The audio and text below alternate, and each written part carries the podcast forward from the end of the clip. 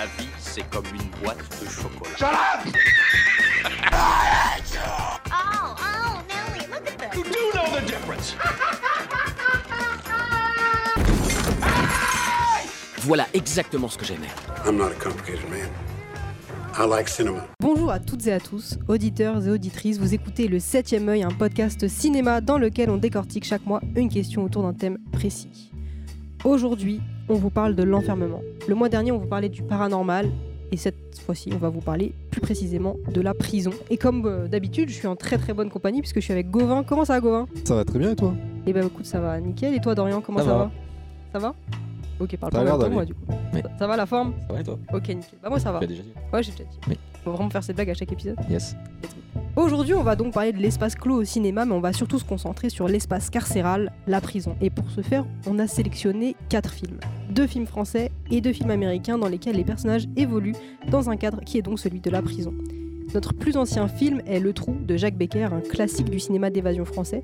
On a aussi des indispensables du genre, soit deux grands films de Franck Darabon que vous connaissez peut-être, Les Évadés et La Ligne Verte, deux films réalisés dans les années 90. Et enfin, notre film le plus récent, également un film français, Un prophète de Jacques Audiard réalisé en 2009.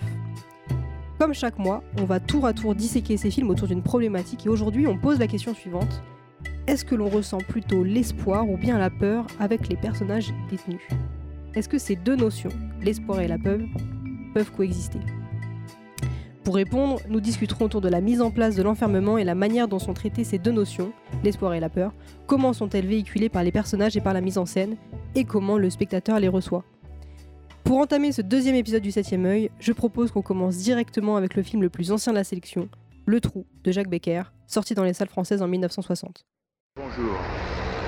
Mon ami Jacques Becker a retracé dans tous les détails une histoire vraie. La mienne. Ça s'est passé en 1947, à la prison de la santé. Claude Gaspard est accusé d'avoir attaqué sa femme ainsi que l'amant de celle-ci, mais il clame son innocence. En prison, sa cellule est en travaux. Il est transféré dans une deuxième cellule surchargée, mais il y fait pourtant de belles rencontres. Il va se lier d'amitié avec quatre autres détenus Manu, Jo, Monseigneur et Roland. Les quatre bonhommes se retrouvent à tout partager avec Claude Gaspard, même leur grand projet d'évasion qu'il va être contraint de rejoindre.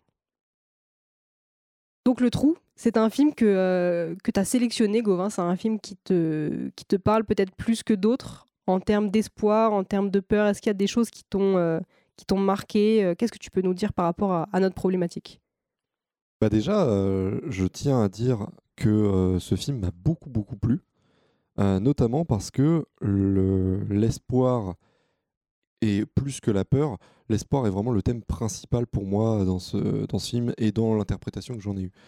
Euh, en fait, quand on commence ce film, on se lie très très vite euh, avec les personnages puisqu'ils sont tous soit très sympathiques, soit antipathiques.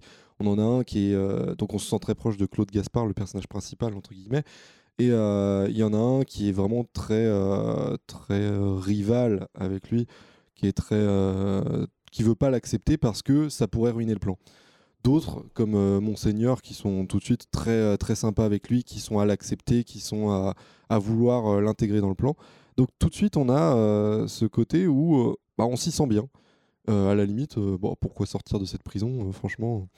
Et donc on a ce plan là de faire un trou qui, se lance, qui était déjà en préparation depuis un moment, puisqu'il commence à avoir du matériel, il commence à avoir tous les outils nécessaires pour commencer à creuser leur trou, mais le trou n'a pas commencé à être creusé. Donc, en fait, la première étape, c'est celle qui fait le plus peur du film. C'est euh, essayer de creuser un trou dans cette cellule. Donc, euh, plus tard, quand ils arriveront dans des tunnels et compagnie, c'est moins inquiétant, je trouve.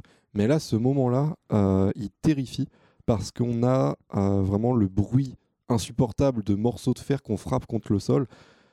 Avec en plus une phrase d'un des détenus, dont je sais plus lequel, qui est vraiment en mode euh, il faut qu'on fasse du bruit. On, on va pas faire autrement parce que déjà ça va prendre plus de temps et puis ce sera encore plus cramé s'il y a un petit son qui est imperceptible. Mais justement, il dit le bruit va nous sauver. C'est justement ça, le bruit. vraiment le bruit euh, parce qu'il y a tout le bruit ambiant aussi des personnes qui travaillent euh, autour puisque dans cette cellule, enfin dans cette cellule, dans cette prison il y a des gens qui travaillent et compagnie.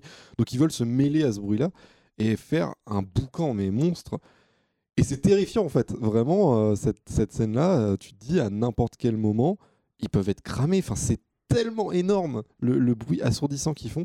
En plus avec les micros de l'époque, puisque le film du coup est 1960 euh, si je me trompe pas. C'est ça. Et euh, donc avec les micros de l'époque, on a un son qui est presque saturé, qui est presque euh, inaudible en fait. Enfin, inaudible dans le sens euh, qui fait vraiment mal aux oreilles. Et en plus de ça, leurs outils sont pas adaptés, c'est des pieds de lit. Enfin, c'est ils ont fait ça, ils ont bricolé comme ils pouvaient.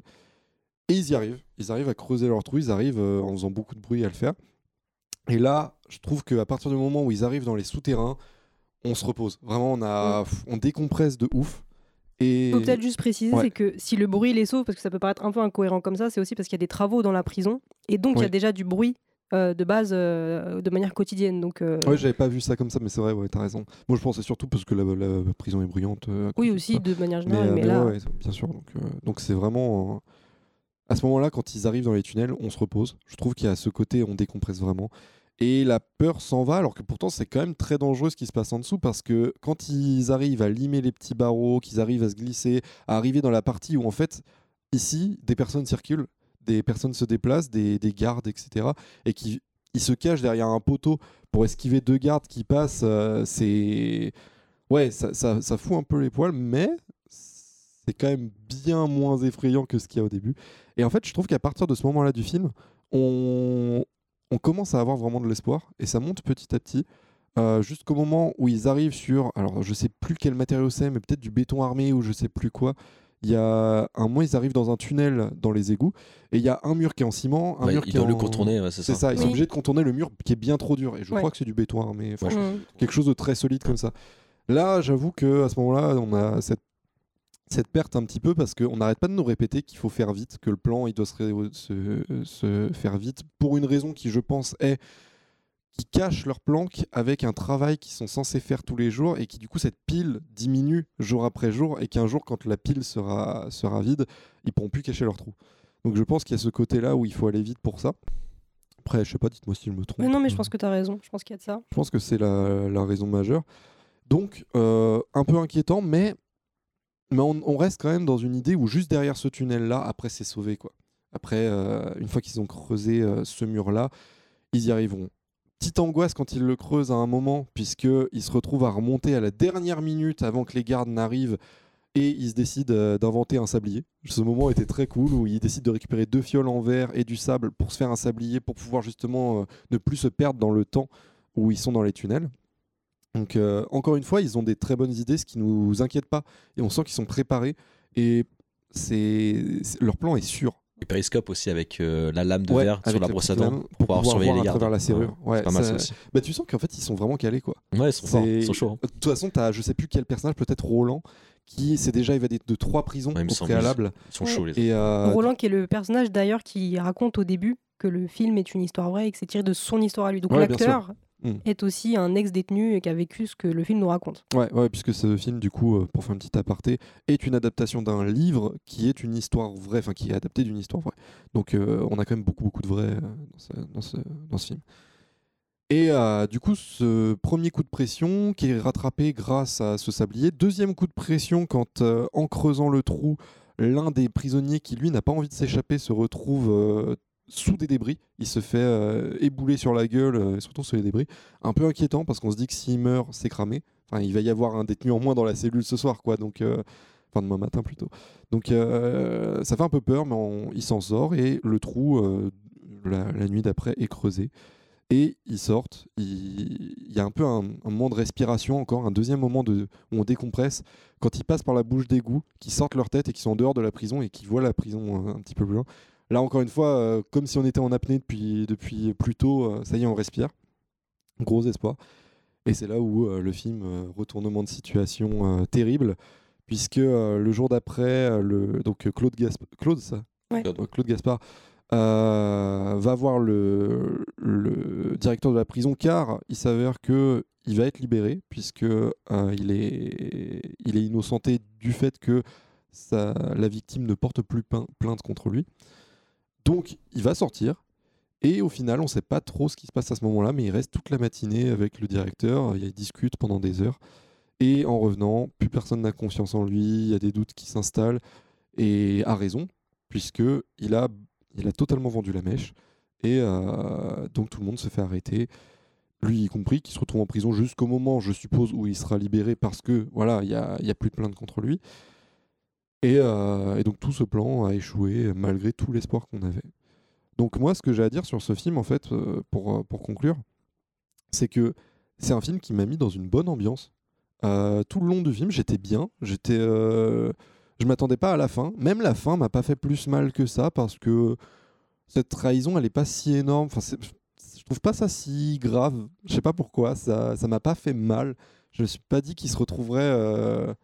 Moi, j'étais tellement frustrée à la fin. Je, je- je l'avais déjà vu et dans mes souvenirs, j'avais oublié que ça se terminait comme ça. Ouais. Et quand j'ai vu qu'il finalement, il ne s'échappe pas, je me suis dit, mais non.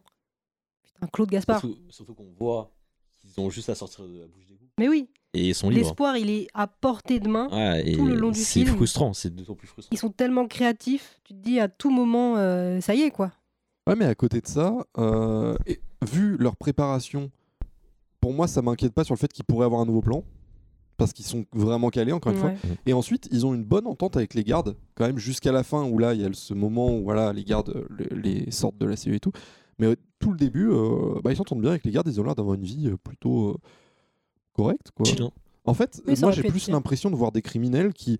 Il faudrait les garder derrière les barreaux parce qu'ils sont pas si mal ici et on sait pas ce qu'ils feraient dehors. Ouais. Donc, en fait, euh, je- à la fois, je me suis attaché aux personnages, ils sont très cool et tout, je, je les aime bien. Mais en même temps, bah, ils, sont... ils doivent être ici, quoi. Mm. Il y a un peu ce truc-là. Du coup, j'étais pas si mal à la fin. euh, Un peu triste que Claude balance la... enfin, vende la mèche parce que tu te dis euh, ça avait l'air de devenir un, un bon gars et tout. Genre... Et en même temps, est-ce que c'est pas un bon gars d'avoir vendu la mèche? Puisque c'est quand même des criminels, les autres, dans la, dans la cellule. Donc, bon, compliqué. Mais euh, la peur que j'ai pu ressentir, elle était que au début du film. Et après, j'ai fait qu'aller de mieux en mieux euh, au fur et à mesure que le film avançait, malgré Ouais. quelques petits moments de peur. euh, voilà, très rapide. Mais la peur, elle serait née autrement aussi, parce que bon, ça, on le voit pas forcément dans le trou, mais on, on voit ça dans d'autres films où il y a une véritable peur de liberté. Aussi, surtout des criminels les plus âgés, on voit ça vachement. La dans- réinsertion. Les évadés, quand, la, oui, non, quand dans Morgan Évadés, ouais. Freeman et euh, le, le vieux, ils reviennent dans la vraie vie, bah, Ouais. ils se rendent compte qu'ils sont mieux en prison que dans la vraie vie. Ouais, ils sont terrorisés. Mais là, c'est plutôt dans les évadés où on voit vraiment. Ouais, ouais, non, ouais, c'est les évadés. Le sujet. ouais. Euh, c'est ce que j'avais à dire sur ce film-là, et après on pourra peut-être rebondir dessus quand on arrivera sur d'autres thèmes qui nous parleront euh, sur les autres films. Mm. Mais, euh, mais voilà, je... moi c'est un film qui m'a mis bien. Voilà. Et bah tant mieux. Parce que pour des films de prison, c'est quand même pas euh, évident en fait de se sentir bien dans un espace euh, aussi, ben, un c'est espace clair, étroit, un espace euh, qui peut aussi euh, impliquer une, une forme de claustrophobie. euh. Là, c'est pas trop le cas. Quoiqu'il y a quand même vachement de plans euh, qui insistent sur le côté étroit, le côté clos.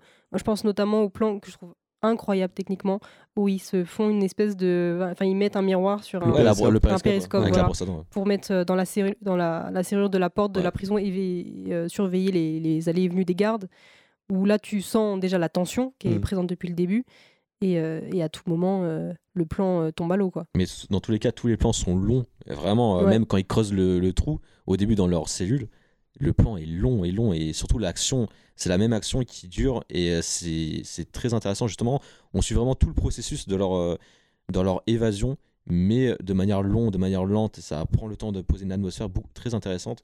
Donc, euh, voilà. Moi, c'est surtout. euh, j'ai beaucoup aimé, par exemple, le trou. Mais euh, c'est vrai qu'on a un côté très naïf, je trouve, dans, dans le trou qui n'est pas forcément péjoratif. Mais euh, par exemple, justement, le fait que tu rentres dans une prison et t'attends vraiment à vivre un enfer, alors que pas du tout. Tu as l'impression là que Claude, quand il rentre dans une prison, bah, qu'il est en colo et qu'il va passer, il va passer sa, ses meilleures journées. Quoi. Mais euh, dans l'ambiance de, camar- de camaraderie, pardon, c'est pas forcément quelque chose de péjoratif finalement que ce soit si naïf, parce qu'évidemment l'époque joue. Euh, quand tu compares le prophète, c'est vraiment pas la même ambiance. Bon, il y a 50, 50 ans d'écart quand même. Mais euh, c'est vrai que justement le côté naïf, il joue aussi et il sert un peu le propos à la fin parce que finalement le fait qu'ils se rapprochent et qu'ils ont lien, un lien assez amical entre chaque détenu, bah ça renforce un peu leur, leur lien.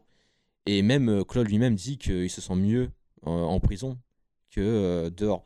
Et justement, ce, côté un peu solidarité sans faille, on, a- on est un peu plus choqué quand on voit la fin et qu'on se rend compte que bah, qu'il a été trahi. Ça nous, le fait qu'on qu'on se dit qu'ils se rapprochent et qu'ils sont, ils sont vraiment tous euh, main dans la main et il n'y a aucune faille, bah à la fin, quand on se rend compte que Claude les, euh, bah, les trahit, bah ça, ça t'impacte plus justement. Donc le côté naïveté, c'est bien parce qu'on en fait quelque chose. On c'est pas juste naïf pour être naïf, c'est naïf justement pour servir le twist et c'est pour ça que c'est très intéressant, je trouve.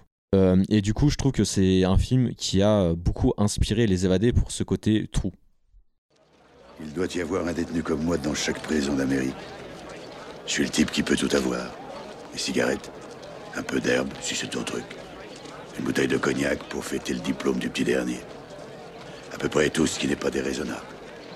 Oui, monsieur. Je suis un véritable catalogue par correspondance. Alors, quand Andy Dufresne est venu me voir en 1949 et m'a demandé de faire venir Rita Hayworth en prison, je lui ai dit pas de problème. Andy Dufresne est emprisonné à perpétuité pour le meurtre de sa femme et de l'amant de celle-ci, un peu comme Claude Gaspard. Il va y faire la rencontre de Red, lui aussi emprisonné à vie, et va se lier d'amitié avec lui. Ancien banquier, Dufresne est particulièrement savant et va vite être très admiré des co-détenus et même des employés de la prison de Shawshank. Il va initier des projets pour faciliter la vie carcérale comme une bibliothèque plus grande, plus de livres, du travail moins pénible pour ses copains, etc. Pendant tout son temps en prison, il prépare aussi un projet plus secret dont les autres prisonniers, de même que les spectateurs, ignorent absolument tout. Alors Les Évadés, c'est un film qu'on a un peu tous les trois voulu ajouter dans cette sélection, parce que Carrément. je ne sais pas si on l'a vraiment expliqué précisément, mais on a tous un petit peu sélectionné un film. Donc euh, Gauvin, t'avais choisi euh, Le Trou, j'avais choisi Un Prophète, et Dorian, t'avais choisi La Ligne Verte, et on s'était dit c'est dommage de pas rajouter Les Évadés, donc on a rajouté Les Évadés. Bah, les évadés, parler de films de prison sans parler des évadés, c'est comme parler de films paranormal sans l'exorciste. Donc on était vraiment obligé euh, bah, d'en parler.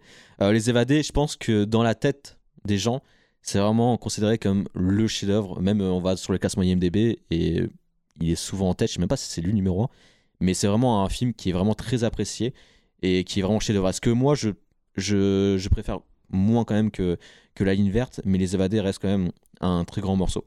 Euh, à la différence du trou, les évadés, là, on nous montre vraiment l'enfer de la prison. C'est-à-dire que là, Andy, quand il, il rentre en prison, il rentre dans la prison, euh, il sait qu'il va passer un mauvais moment. Et on nous présente la prison comme quelque chose d'horrifique, vraiment. Euh, même euh, au début, les anciens détenus, ils font un pari pour savoir lequel va craquer le début, le, en premier. Donc c'est vraiment pour dire que là, c'est pas que dans le trou, on a un côté naïf. Là, on a vraiment le côté très brut de la prison. Et on a justement le point de vue de Morgan Freeman, qui est pour moi le meilleur second rôle de tous les temps et qui a quasiment fait toujours le second rôle. Là, euh, il a fait Million de dollars Baby, euh, Seven, Impitoyable. Et là, dans Les Évadés, c'est lui qui, qui narre, bah, comme dans Million de dollars Baby aussi, je crois.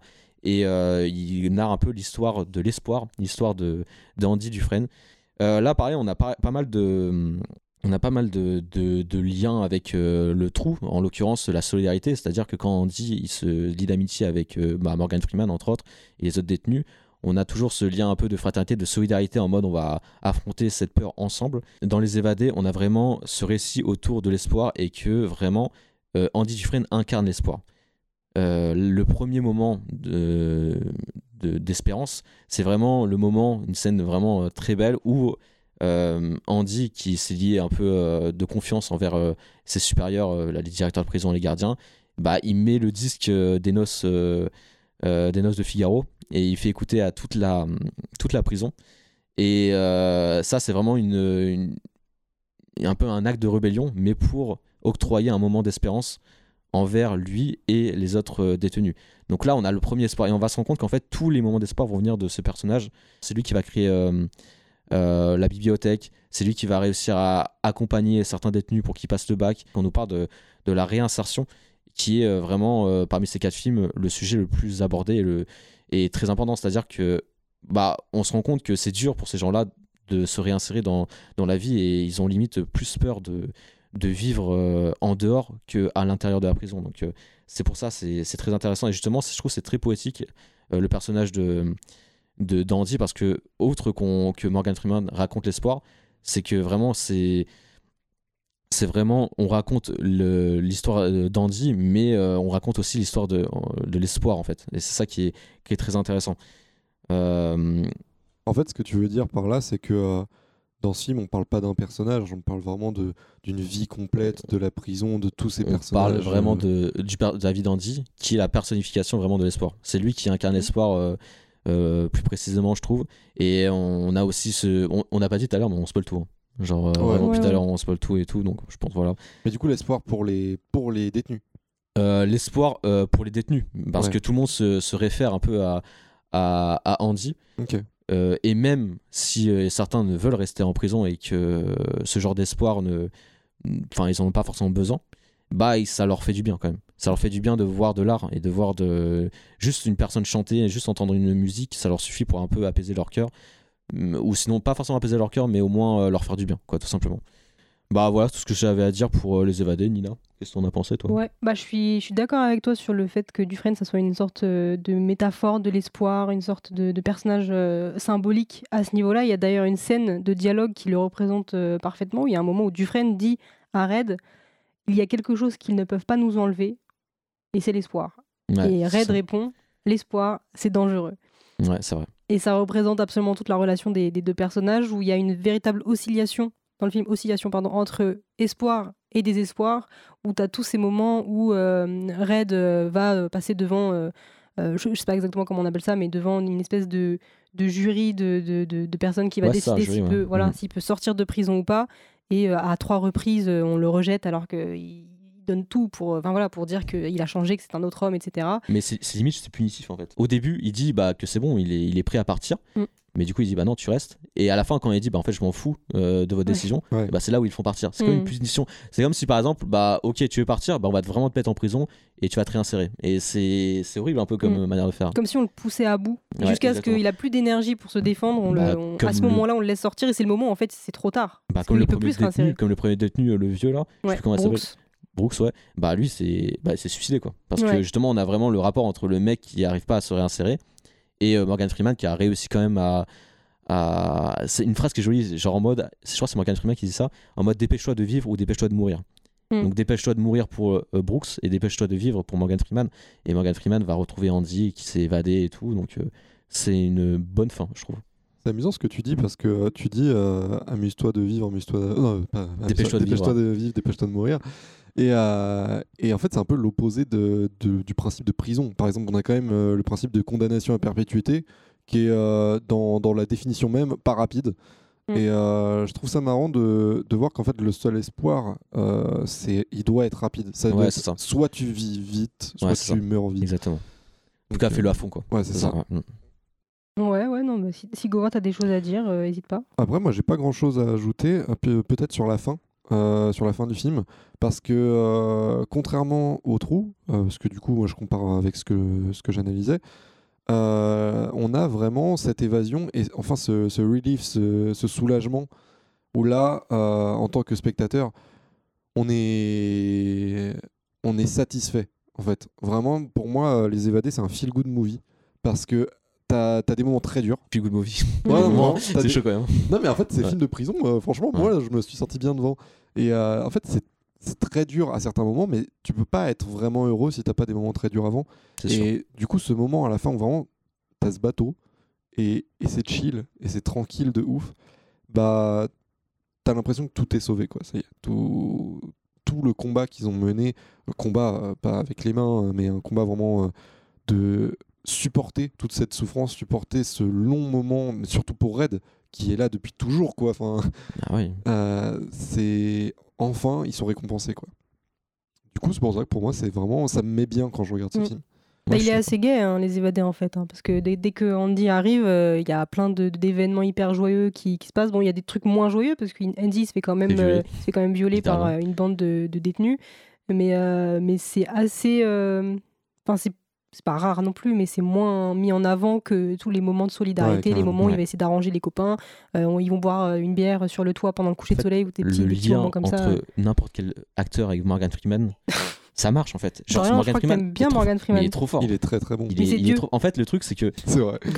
On l'a quasiment. S'il a fait des. Enfin, enfin, on le, on le connaît surtout pour ses second rôles, C'est vrai, mais ouais. il arrive à mettre sur un piédestal son, son, son partenaire comme personne d'autre sait faire. Mm. Et euh, le lien entre Dufresne et Red, bah, elle, elle est Il est incroyable. très très bien. Elle est incroyable. Bah, c'est deux très bons acteurs. Hein. même euh, Tim, Tim Robbins, Robbins, Tim ouais. Robbins, ouais, Il il est très très fort. Vraiment. Je sais pas si vous avez euh, envie de rajouter quelque chose sur les évadés. Il y a d'autres éléments du que. tout. Bah, Non, c'est pareil, on crois. rebondira par la suite, hein, Ouais. surtout quand on va parler de la ligne, la ligne verte. Eh ben écoute, je propose qu'on passe maintenant à la ligne verte. Est-ce que je vais avoir des problèmes avec toi, bonhomme? Pendant la nuit, vous laissez la lumière allumée. Dans le noir, j'ai quelquefois un peu peur. Incroyable. Après ce qu'il a fait, ce ne sera que justice. Il est étrange, je dois l'admettre, mais il ne semble pas qu'il y ait une vraie violence en lui.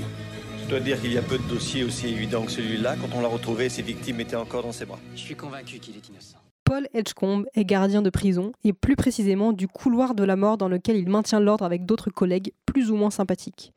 Un jour, un prisonnier singulier arrive, il s'appelle John Coffey, il est monstrueusement grand, mais ne semble paradoxalement pas capable de faire du mal à une mouche. Pourtant, John Coffey est condamné pour le viol et le meurtre de deux petites filles. Il s'avère être un personnage très mystérieux, voire même carrément mystique. Ouh.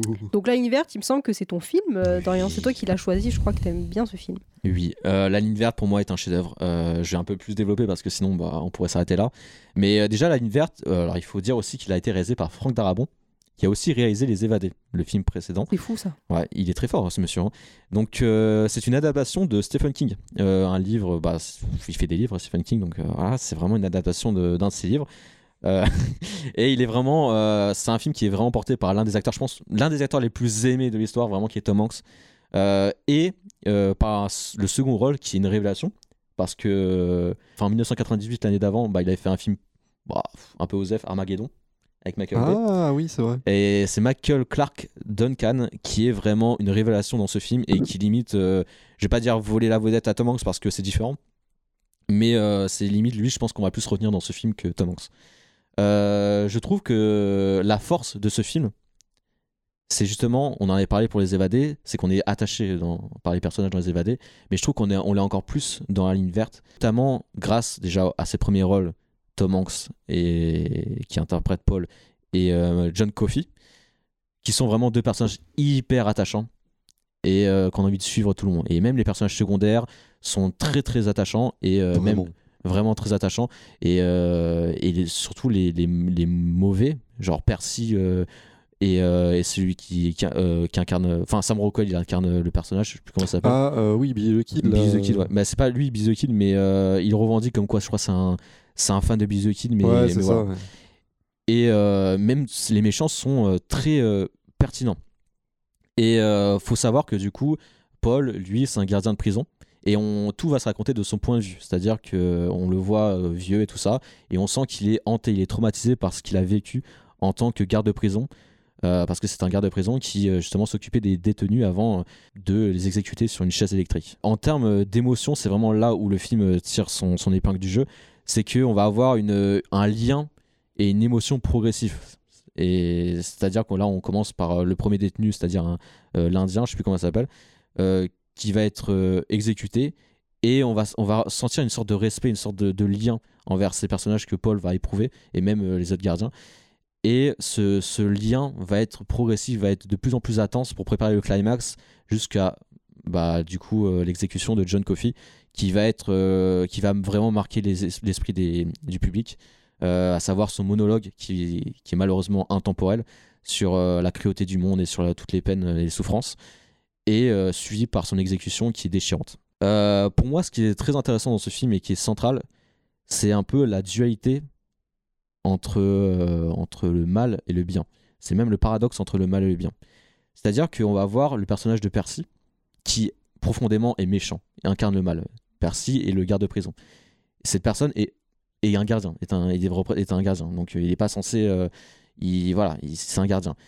Et à côté de ça, tu as John Coffey qui est représenté comme l'homme le plus bienveillant, mais qui se retrouve derrière les barreaux. Donc on a vraiment ce, côté en mode l'écriture du, bien qui est derrière le barreau et l'écriture du mal qui est hors du, des barreaux. Et ça va être accentué, cette dualité, ce paradoxe entre la dualité va être accentué justement avec euh, Mr. Jingle, qui est une petite souris qui est euh, une sorte d'animal de compagnie qui va un peu euh, justement porter, bah, vraiment porter compagnie à euh, Delacroix, qui est un, qui est un autre détenu, euh, qui va un peu euh, prêter réconfort. Et au moment où, De- où Delacroix va se faire exécuter, et bah, il y, a un certain espoir envers cette souris parce qu'on on dit oui, il y a une ville qui s'appelle Souriville, t'inquiète pas, la souris va vivre et tout ça, nanana, il y a, y a aucun problème, elle va vivre heureuse. Et Delacroix, il a un espoir, il, va, il a peur parce qu'il a peur de la prison, il a peur de, pardon, il a peur de, De de l'exécution. mourir, ouais, de mourir, mais il y a un espoir du fait que sa souris va être heureuse. Et là, juste après, Percy écrase sa souris. C'est marrant parce que tu parlais de, de la naïveté du trou tout à l'heure. Ouais. Et il y a ça Il y vachement a dans cette naïveté envers les détenus, ouais. Ouais. Bah, envers surtout Delacroix, je trouve. De la Croix et John Coffey aussi. qui est John même un Coffey, grand il est- enfant. euh, ouais, trop enfant, un peu naïf, exactement. Ouais, exactement. Bah, T'as un peu l'impression que tous ils vont avoir leur dernière volonté euh, de gratuitement offerte par euh, du coup euh, bah, Tom Hanks et Mmh, ses autres collègues. quoi. Exactement. Et euh, parce qu'on se, on se lie d'amitié, surtout aux détenus. hein. Même si on est sur le point de vue des, on est même de- du point de vue des prisons, des prisonniers comme des détenus. Non, on est, Des- du point, des on est du gardiens point de vue des des détenus comme des gardiens, ouais, pardon. Et euh, justement, on accentue cette, euh, cette dualité, ce paradoxe des dualités entre le bien et du mal. Percy écrase la souris, il écrase l'espoir. Et justement, là où Percy est un garde de prison et est censé incarner le bien, bah là c'est le mal. Et à côté de ça, t'as John Coffey qui est derrière les barreaux, qui est censé incarner le mal parce qu'il est quand même accusé. euh, bah, il est même reconnu d'accusation pour meurtre, même si évidemment il n'est pas, c'est une injustice. Et bah John Coffey va prendre la souris et va lui redonner vie. Donc là, il y a un espoir et justement le mal, le mal un peu le prisonnier va redonner vie à, à ce- cet espoir. Et euh, c'est pour ça c'est très euh, c'est très intéressant ce genre de dualité. Pour moi, c'est- vraiment euh, central.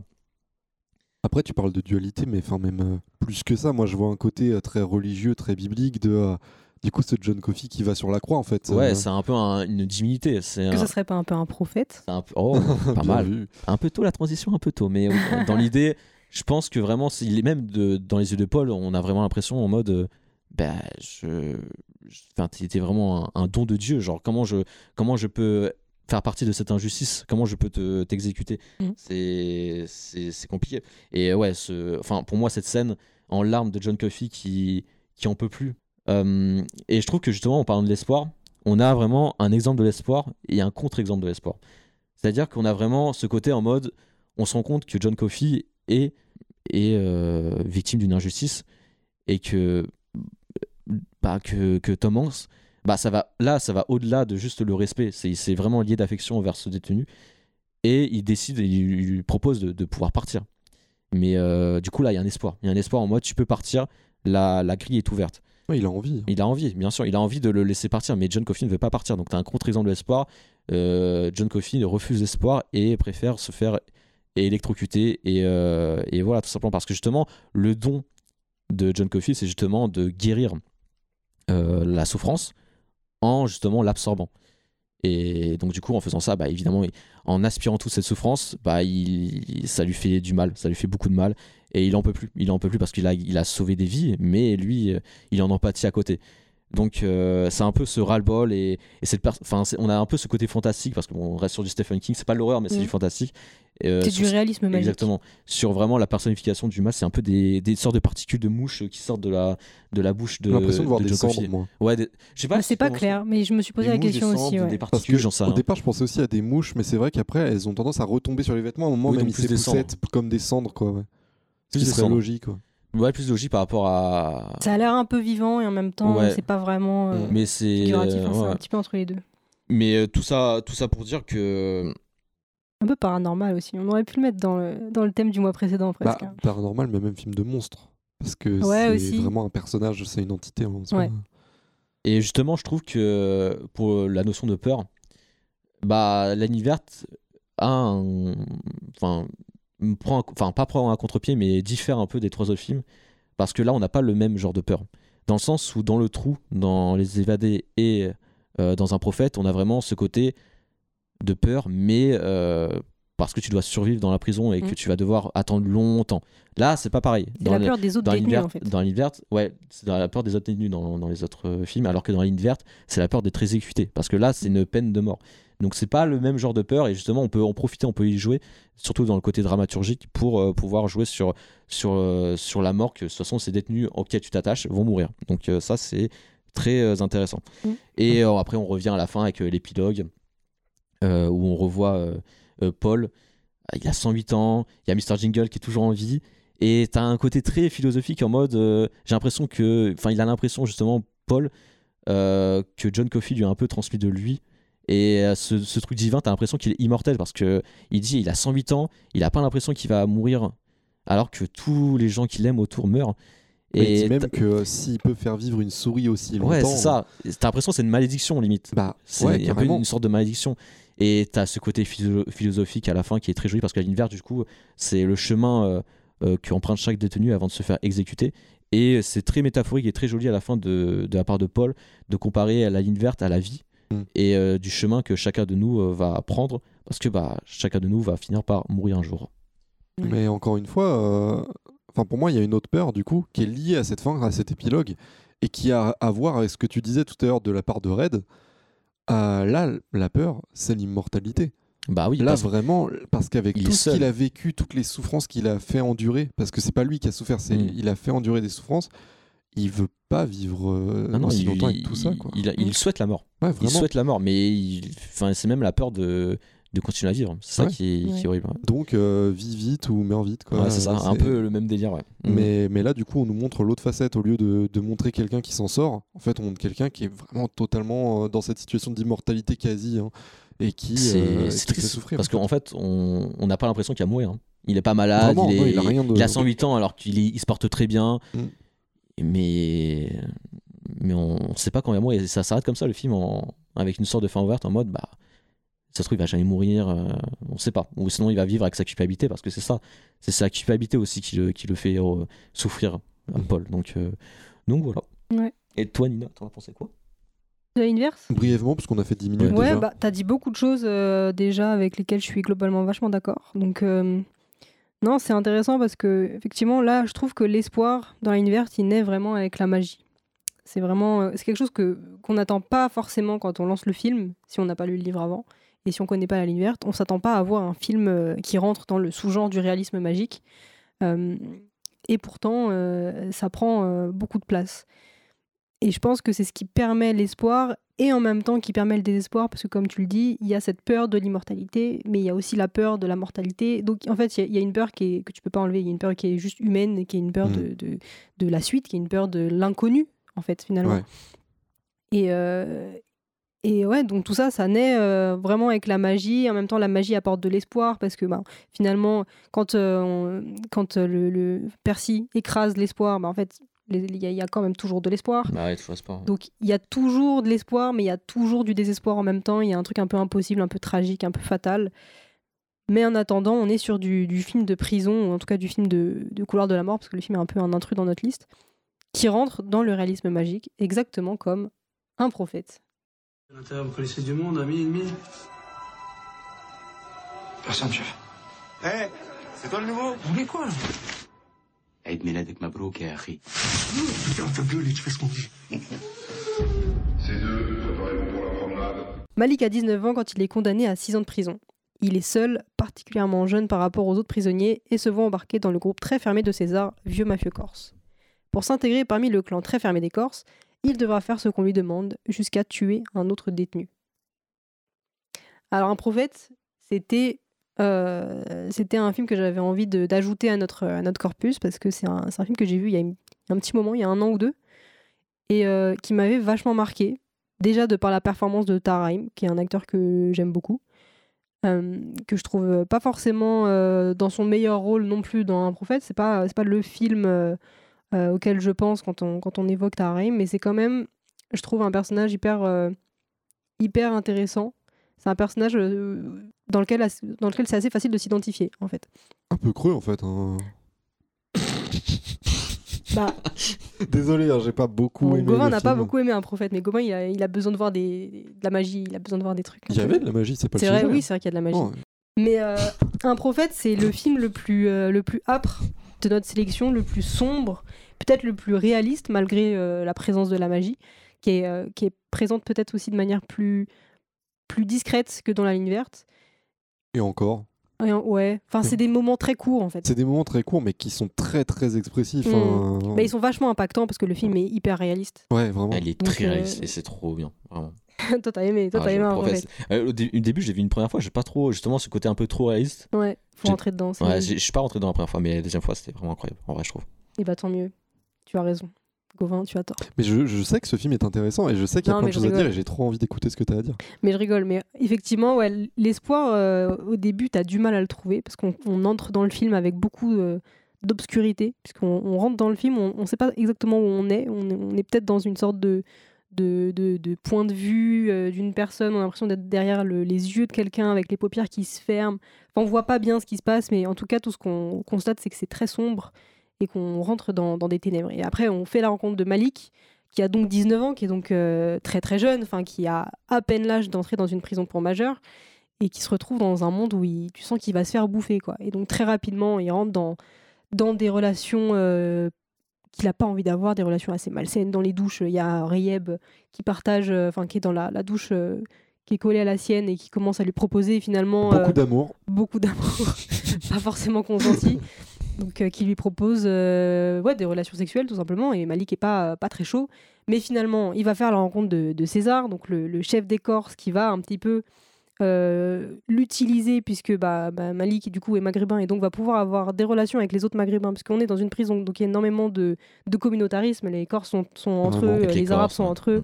Il y a un truc un peu de, de rejet de la différence, et on reste avec ce qu'on connaît. Et, euh, et Malik, comme il est très jeune et, peut-être un peu naïf aussi d'une certaine manière, bah César, il va en profiter. Parce que César, c'est un vieux de la vieille, il est là depuis un petit moment, il connaît bien la prison.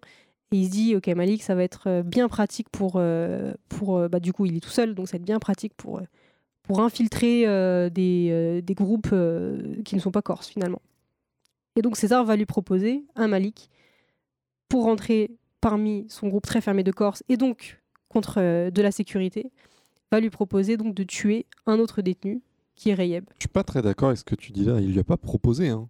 Il Oui, lui a lui dit soit imposé, tu le ouais. fais, soit tu meurs. Il avait pas de choix. C'est vrai, ouais, Il pas n'avait pas le choix, non, Mm. t'as raison. Donc il est contraint de tuer Rayeb. Et donc là, il y a une espèce... euh, Enfin, en fait, l'espoir n'est n'est toujours pas là à ce moment-là. Vraiment pas. Vraiment pas. On est vraiment sur du désespoir et de la peur et de la terreur de, par- de la part de Malik, qui va pas forcément énormément l'exprimer, mais qu'on va quand même ressentir de par euh, la mise en scène très sombre et très, euh, très claustrophobe aussi du film. Où Malik va donc euh, s'entraîner, qui sont des scènes très, euh, très violentes avec le rasoir. Et, euh, et il va finir par réussir à tuer Rayeb. Et donc là, toujours pas d'espoir. L'espoir met du temps à arriver dans un prophète.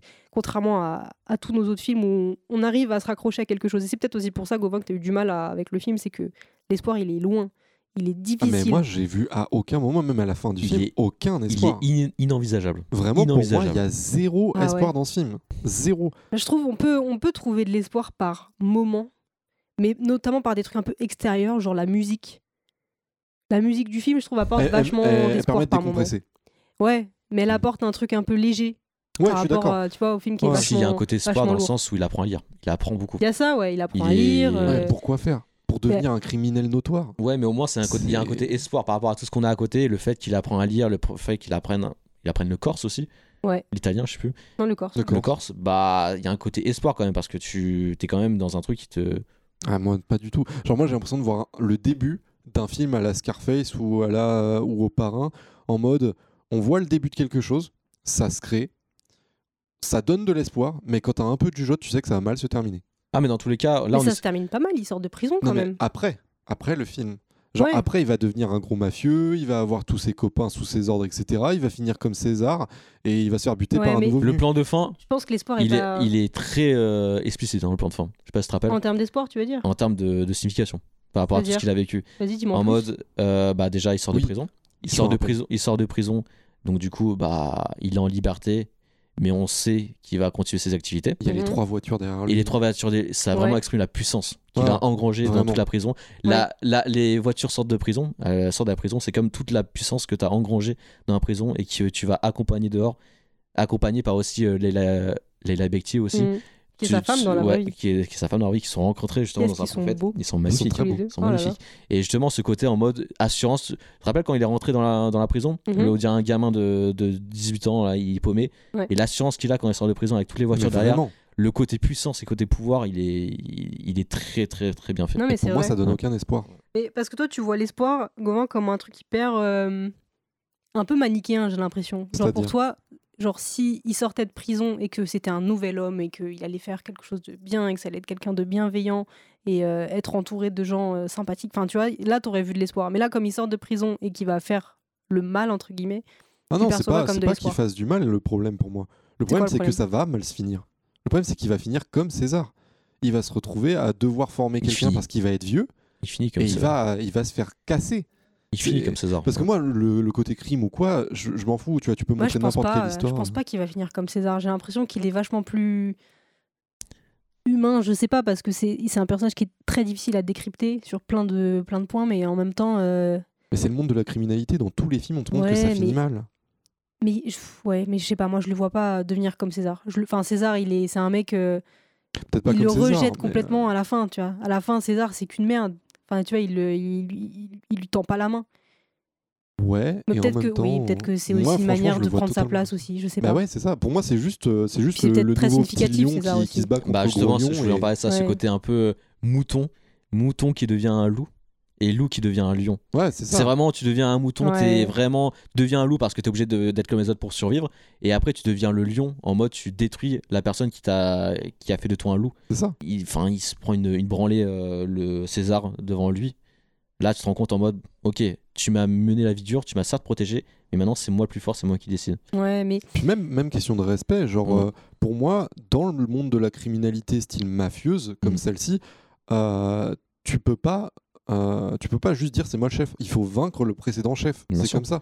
Et du coup, C'est un côté très animal. hein. Ouais, c'est la jungle, hein, c'est un- vraiment un côté animal. Et ça va se finir comme ça pour lui parce que c'est le chef et que forcément il y aura un nouveau chef plus tard parce qu'il va Mais vieillir. à la différence de César, lui, il a, il a des responsabilités de familiales maintenant qu'il sort de prison. Il doit s'occuper de la femme de son pote qui est. T'as vu comment il considère son, son frère? Il le traite comme la pire merde alors que c'était son frère jusque-là. Ouais, moi, je, mais- moi, je vois pas du tout d'espoir. Un espoir sur le court terme, oui, comme dans toutes les histoires de criminels, il va finir riche, il va avoir tout ce qu'il veut, etc. Super.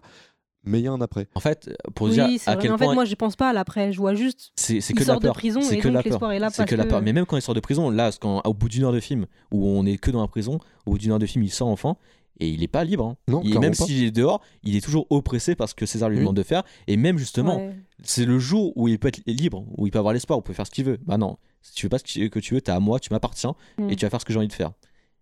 Donc c'est vraiment en termes d'espoir, t'es- c'est que de la peur en fait. hein. Ouais, ouais, non, mais vous peur. avez raison en fait.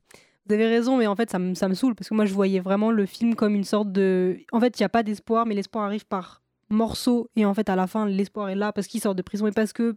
En fait, il peut-être qu'il va peut-être continuer les, les, pas affaires vraiment l'espoir, criminelles. c'est mais- juste qu'en fait il apprend à vivre. Parce qu'il a 18 ans, Ouais, mais en fait, il est en fait c'est la prise de confiance en lui que Ouais. je- peut-être que je lis comme de l'espoir. Peut-être. Peut-être. Parce qu'au début, voilà, il a peur de tout et donc euh, le moindre euh, main tendue, il va la saisir ou alors être contraint de la saisir. Mais à la Il est fin, surtout il contraint a de la plus saisir, besoin. il Ouais, il est contraint de la saisir. moment, Oui, il bien sûr, Il a pas le choix, il a pas le choix. Non, non, il a pas le choix. Mais à la fin, il a, il a le choix. Il a le choix, mais il est tellement endoctriné par ce qu'il a vécu bah, la avant. prison l'a détruit. Il a hein. été éduqué parce qu'il a, Mm. il- c'est un gamin, il a été éduqué dans la prison. Donc Ouais. euh, c'est comme Morgan Freeman quand il sort de prison, bah il sait pas, il sait pas comment faire pour euh, pour Ouais, vivre bien bien. sûr. En fait, c'est ça le problème avec la prison, c'est soit tu sors et du coup tu te fais bouffer par le monde extérieur parce que tu as vécu trop de temps dans une micro-société qui est Ouais. trop différente de la vraie société, soit bah tu restes un criminel. Tu restes un criminel. Donc il n'y a aucun espoir dans tous les films. Mais en fait, c'est juste une question de. euh, pour, Yes. pour moi, c'est juste une question de quand tu commences à découvrir le monde, quand tu commences à voir que le monde il est armé, il faut que tu t'armes plus que le monde. Là, il se retrouve dans une situation où il découvre que maintenant tout le monde va lui en vouloir. Il s'est retrouvé dans des histoires sans le vouloir, où il, s'est fait des ennemis, il s'est fait aussi des amis, hein, ça bien sûr, et il a découvert une facette du monde. Et il veut s'y préparer. T'as pas d'autre choix en tant que criminel qui est rentré dedans que de devenir toujours plus fort parce que tu te protèges. En fait, peut-être que l'espoir dans le film il existe dans une espèce de monde euh, parallèle qui n'existe pas, dans un truc un peu de bah, dans un truc magique mais qui n'existe pas, de par toutes les apparitions de Rayeb qui arrivent avec euh, je sais pas la flamme, Avec la femme au qui bout sort du de doigt, son doigt, euh, Malik qui arrive à prédire qu'il y a une biche qui va se prendre euh, Ouais. par la voiture, Euh, tous ces moments magiques, c'est des moments teintés d'espoir mais en fait c'est des moments qui n'existent pas au final. Bah non. C'est des moments qui sont dans la tête de Malik qui perd un peu peut-être la tête aussi euh, à force et qui a besoin aussi de faire une sorte de deuil parce qu'il a tué un mec. C'est peut-être la première fois qu'il tue un mec de sa vie. Et euh, enfin, on sait pas trop pourquoi il est en prison, mais euh, il me semble que c'est pas par Mais la scène quand il tue euh, Rayeb, elle Ouais. est glaciale. hein. Elle est Elle, est, horrible. elle est horrible, hein. mais elle est très bien faite. Non, et puis toutes les scènes après où cette scène elle me terrifie aussi, la scène où il dort. Ouais, à côté, derrière lui. mais Oh c'est horrible, ça avec les yeux terrifiant. ouverts. horrible. Elle est horrible cette scène. Horrible. Avec ses, ses énormes Ouais, yeux. c'est froid la manière dont en fait on se rend compte que bah il apprend à comment comment tuer Rayeb et ça dérape parce qu'il a le morceau de c'est c'est quoi c'est une lame en fait c'est une petite lame qu'il a dans la Une bouche lame de Ouais, et on se rend compte que en- le temps dure le temps dure et t'as le sang qui, qui Ouais. coule Ah, autour de dur. et tu te rends compte que là bah il faut qu'il agisse maintenant mais ça se passe pas comme prévu Ouais. donc euh, il ça aurait pu déraper ça aurait pu mal finir pour lui Mm. mais il finit par finalement par le tuer Non, c'est vrai. Après, euh, juste petit aparté pour, euh, pour ensuite passer à la conclusion, mais euh, juste parce que moi ça m'a étonné et comme j'ai pas aimé le film, j'aimerais savoir si vous, vous vous pensez quelque chose de ça. Le film il s'appelle Un prophète. À un moment on dit mais t'es un prophète ou quoi? Mais qu'est-ce qu'il a de prophète? À part qu'il Bah. réunit les peuples. Parce qu'il a prédit la, la venue de la biche là. C'est à ce moment-là qu'il dit un tiré prophète. par les cheveux de ouf. C'est poétique, c'est. Pour moi, pour Bah moi tu ouais, prédis l'arrivée des- d'une biche, t'es en mode Eh, mais t'es un magicien, wesh. c'est pas, c'est pas, mais tu es un prophète, enfin. Enfin, je- en fait, moi, c'est ça qui m'a beaucoup gêné, c'est que je m'attendais à voir la ligne verte. Je m'attendais Mhm. à voir un peu, euh, voilà, ce côté, t'as un messie qui arrive, qui va prêcher la bonne parole et tout. Et en fait, à part qu'il arrive à réunir les peuples sous sa bannière, euh, quoi, en fait? Ouais, non, je suis d'accord, je sais pas. Je pense que c'est hyper subtil aussi. Ouais, que je- tu peux l'analyser ouais. euh, de, plein de manières et puis. euh, Donc non, franchement, moi le film, je pense qu'il a des choses à dire parce que quand je comprends pas un film, j'ai toujours envie d'essayer de, le décortiquer et tout. que- Et là, j'ai l'impression que j'ai pas compris un truc. C'est pour ça que je voulais avoir euh, votre point de vue. Au final, euh, t'es en train de nous rejoindre. Du coup, ça m'aide pas. Je sais pas, non, mais je pense qu'il y a plein de trucs à analyser par rapport à la religion et notamment la religion, enfin l'islam, tu vois. Parce qu'un prophète, euh, on est sur quelque chose, je pense, de. Enfin, ou pas, hein, il y a des prophètes, il y en a dans les trois religions, mais je sais pas comment l'analyser. Parce que son pote qui meurt là d'un cancer, il est euh, musulman. Ouais. Et il lui enseigne un peu euh, des valeurs, euh, pas que musulmanes, mais des valeurs scolaires aussi toutes bêtes d'apprendre à lire, à écrire, etc. Enfin, plus que ça, t'as même, euh, tu sais, t'as ces chapitres à chaque fois. T'as le- Ouais. les chapitres avec les noms des personnages ou Mhm. quoi. Et t'as quand même un chapitre avec un mot en arabe qui dit récite. Genre là, il y a vraiment un truc ultra religieux de ouf, mais j'ai pas compris. Alors je- moi, je, voilà, je le dis pour les auditeurs, pour les gens, pour tout le monde, je sais que j'ai pas compris. Voilà, je le sais, c'est pas. N'hésitez pas à nous dire dans les commentaires si vous avez compris euh, pourquoi un euh, prophète. je veux pas, je veux pas inculquer mon point de vue sur le film. Moi, je suis assez véhément là, je suis un peu en en mode revendicateur, mais en vrai, non, j'ai pas compris. Et j'aimerais comprendre. Ça aurait été plus évident comme titre de, des évadés, un prophète.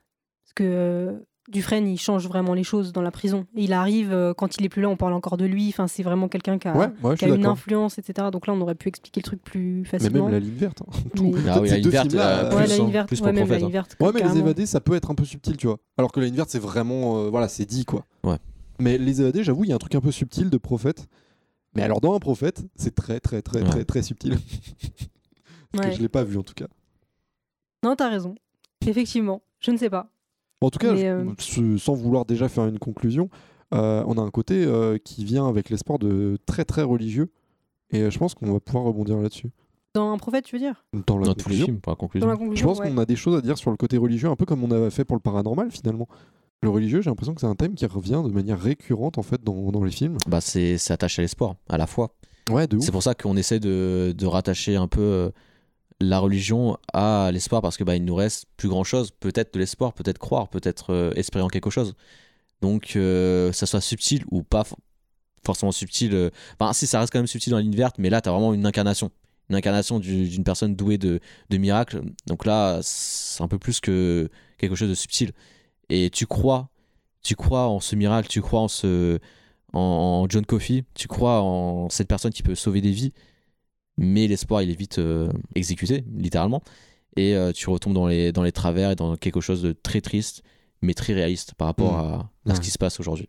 Et ce qui s'est passé il y a 20 ans, et ce qui se passera malheureusement aussi dans 20 ans. Moi, je trouve que, en fait, on a ce, ce truc pour ramener à la prison. En fait, en prison, on perd, on perd tout notre pouvoir. On n'est plus en mesure de, de prendre des décisions. Tout est fait pour nous. Même, on le voit bien dans un prophète, euh, à aucun moment, euh, Malik, c'est ça? Il a le choix. Vraiment, Et en fait, je trouve que euh, le film de prison est super pour parler d'espoir. Parce qu'en fait, à partir du moment où on perd tout contrôle, tout pouvoir, c'est là où on se met à croire. Que ce soit en nos amis, que ce soit en, en des, nouvelles, des nouveaux apprentissages d'un prophète qui vont permettre peut-être de nous aider plus tard, ou que ce soit vraiment on a un surhomme euh, comme dans la ligne verte.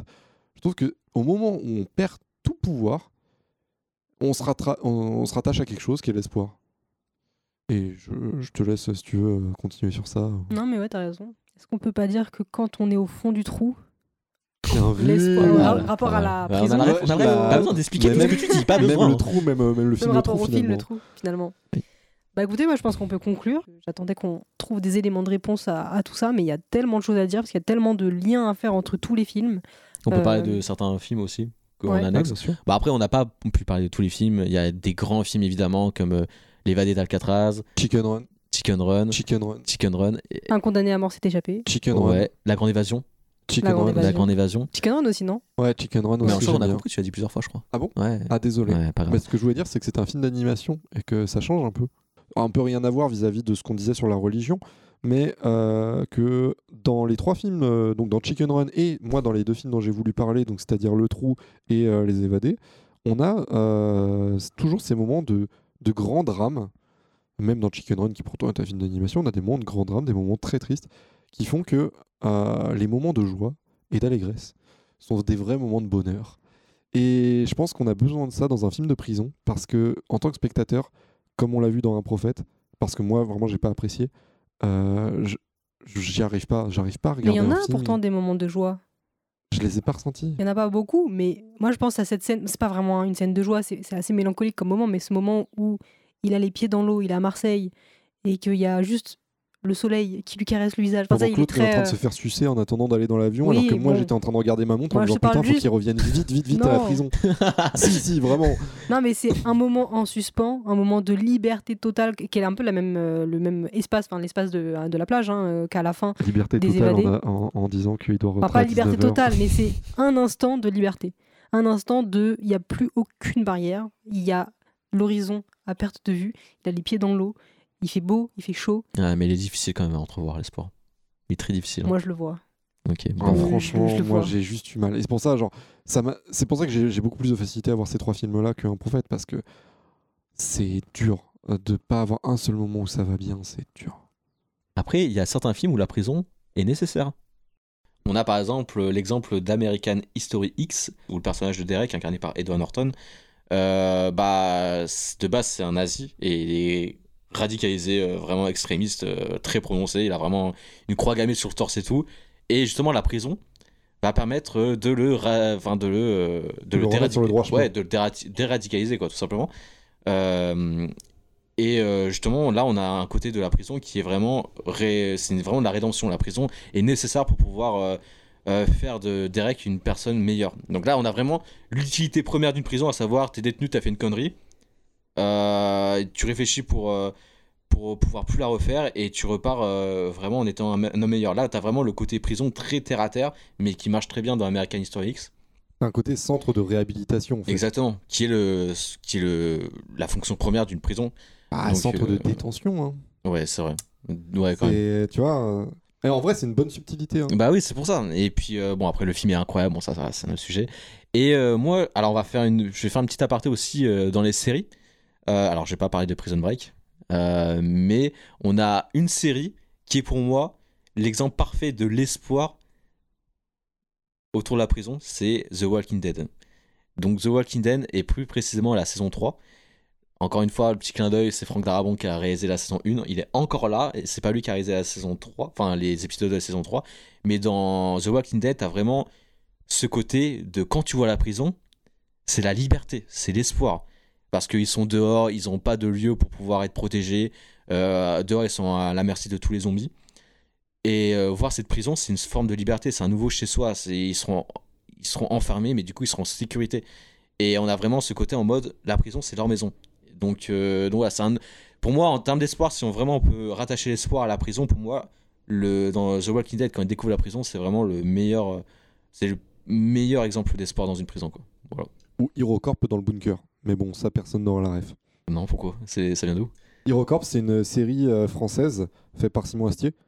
Et, euh, et du coup, il y a toute une saison qui se déroule dans un bunker où tu as un peu ce truc de protection de l'extérieur Ouais. et aussi ce côté euh, où euh, c'est difficile de vivre en communauté. Après, ouais, ça, après, on rentre plus dans le huis clos que de. Bon, on reste dans l'enfermement, mais Ouais, par exemple, il y a Ten Cloverfield Lane aussi. Genre, quand ils sont dans le bunker aussi, pareil.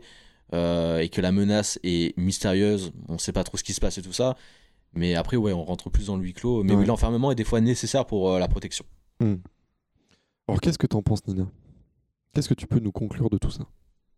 Alors, je vais peut-être commencer par rappeler notre problématique, qui était est-ce que l'on ressent plutôt l'espoir ou bien la peur avec les personnages détenus? Et est-ce que ces deux notions peuvent coexister? Alors, je pense qu'on peut répondre très simplement par oui aux deux questions. On ressent à la fois l'espoir et la peur avec les détenus, et généralement les deux notions se complètent ou vont se nourrir les unes les autres, pour laisser place aussi à d'autres notions, comme euh, l'injustice, par exemple, qui est vraiment la thématique qui est commune à tous les films il y a une question d'injustice, il y a un rapport avec, euh, avec la religion, la foi, etc. Des- il y a des thèmes euh, un petit peu indissociables du film de prison. qu'on retrouve aussi dans Prison Break, qu'on retrouve aussi dans Un condamné à mort s'est échappé, dans Les Vallées d'Alcatraz. Enfin, c'est, c'est des, des sujets qui, qui fonctionnent euh, très très bien. Mais pour revenir vraiment à notre corpus euh, resserré de quatre films, moi ce que j'ai constaté, c'est qu'on a deux sous-genres principaux. C'est-à-dire qu'on a à la fois le réalisme magique pour un prophète et la ligne verte, et le film d'évasion pour les évadés et le trou. Donc on a quand même un, panel assez large de films de prison, on a même un film qui est un film de, de couloir de la mort, donc on a quelque chose d'assez varié en termes de réalisme, donc on a du cinéma réaliste, du cinéma, euh, du cinéma euh, plus magique, plus onirique, on a de l'évasion, on a de la détention, on a de tout. Et en même temps, on a quand même ces thématiques qui reviennent, qui sont l'espoir, qui sont la peur, qui sont le désespoir, qui sont euh, la quête de liberté, qui sont euh, l'injustice, qui sont la frustration, qui sont la solidarité, le communautarisme. Enfin, il y a énormément de choses qui, se passent dans ces films et qui sont communs à tous ces films. Il y a même des scènes qui se répondent. Euh, on a vu qu'un trou, ça avait vachement, que le trou, pardon, ça avait vachement influencé tous les autres films. Donc, je sais pas si vous avez des choses à ajouter. Ouais, moi euh, j'avoue, j'ai un truc euh, sur lequel j'ai envie de rebondir, c'est que tu parles d'espoir, de désespoir et de peur. Et pour moi, en fait, la peur dans ces films-là se retranscrit par un désespoir, dans le sens où la peur est pas euh, physique avec des sueurs froides, de l'angoisse, etc., mais plus une peur lascive, quoi, une peur euh, qui, est, qui est plus liée au désespoir, en mode Mm. un- cet abandon. C'est à la fois terrifiant pour nous en tant que spectateurs, mais pour eux, c'est juste un abandon quotidien, quoi, qui est, qui est là. Et pour moi, la peur, elle se, elle se distingue pas plus que euh, ce désespoir énorme. Ouais. En fait, la peur, en fait, on vit avec la peur dans ces films-là. Et on, Ouais. on cohabite constamment avec la peur. Et, je- Et, encore euh, plus dans la ligne verte où là, je le vois de ouf parce que Mm. cette immortalité, c'est une peur, certes, mais c'est pas une peur euh, genre qui te fait sauter au plafond. Ouais. C'est une peur de putain, je vais devoir vivre comme ça encore tellement longtemps. En fait, quelque, quelque part, l'espoir, c'est un peu apprendre à vivre avec la peur en prison, dans Ouais. les films de prison. Ouais, ouais. C'est un peu Je- ça qui Je se suis passe. assez d'accord. Et Dorian. Dorian, toi, t'as quelque chose à ajouter ou pas? Non, Non? Eh T'es assez écoutez. d'accord avec tout ce qu'on a dit? Ouais. Ok. Et bah écoutez, je pense qu'on peut conclure là-dessus. Et euh, bah, personnellement, j'ai passé un très bon moment avec vous, euh, les copains. Bah, moi dire, aussi, que moi aussi, dire. moi aussi. C'était un chouette épisode. Bah, c'était cool. Vous avez passé un bon moment On aussi. a passé un très bon moment. Et les spectateurs aussi, bien sûr. Oui, on espère que vous avez passé un bon moment aussi. Si vous avez passé un bon moment, n'hésitez pas à le dire dans les commentaires. Merci à toutes et à tous d'avoir écouté merci euh, Merci. cet épisode euh, dédié à l'enfermement et plus précisément à la prison. On espère que ça vous a plu et on se retrouve dans un mois pour un prochain thème, pour un prochain épisode avec, on l'espère, Dorian et Gauvin. Et On puis sera là. peut-être un copain.